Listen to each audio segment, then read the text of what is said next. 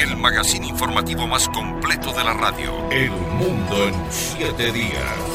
Tyron José González Orama, mejor conocido como Cancerbero, falleció el 20 de enero del 2015.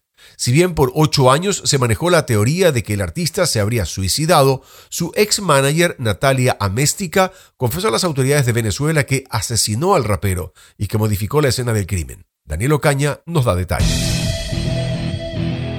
Por cerca de nueve años, la muerte de Cancerbero apuntaba que el artista padecía un cuadro de depresión severa que se agravó a tal punto de asesinar a su compañero Carlos Molnar para posteriormente lanzarse de un décimo piso de un edificio en Maracay, Venezuela. Sin embargo, su ex manager narró, esposada y sentada frente a una cámara, cómo sucedieron los acontecimientos que derivaron en la muerte del artista y de su esposo.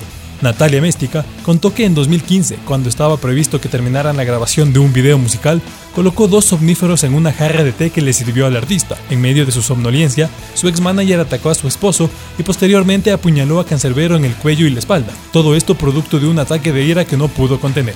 Horas más tarde, su hermano Guillermo acudió al lugar con autoridades del Servicio Bolivariano de Inteligencia Nacional, quienes se encargaron de modificar la escena del crimen para aparentar un suicidio. Primero le provocaron puñaladas adicionales a Molnar y luego lanzaron el cuerpo del artista al vacío. Esto pondría punto final a la cuestionada versión que argumentaban familiares y admiradores de Cancerbero, quienes aseguraban que su personalidad no correspondía a la de un homicida y que incluso existían inconsistencias en la investigación judicial. Finalmente, seis personas más fueron detenidas por la muerte del artista, las cuales serán procesadas por obstrucción a la administración de justicia, simulación del hecho punible, asociación para delinquir y corrupción propia agravada. Daniel Ocaña, El Mundo en siete días.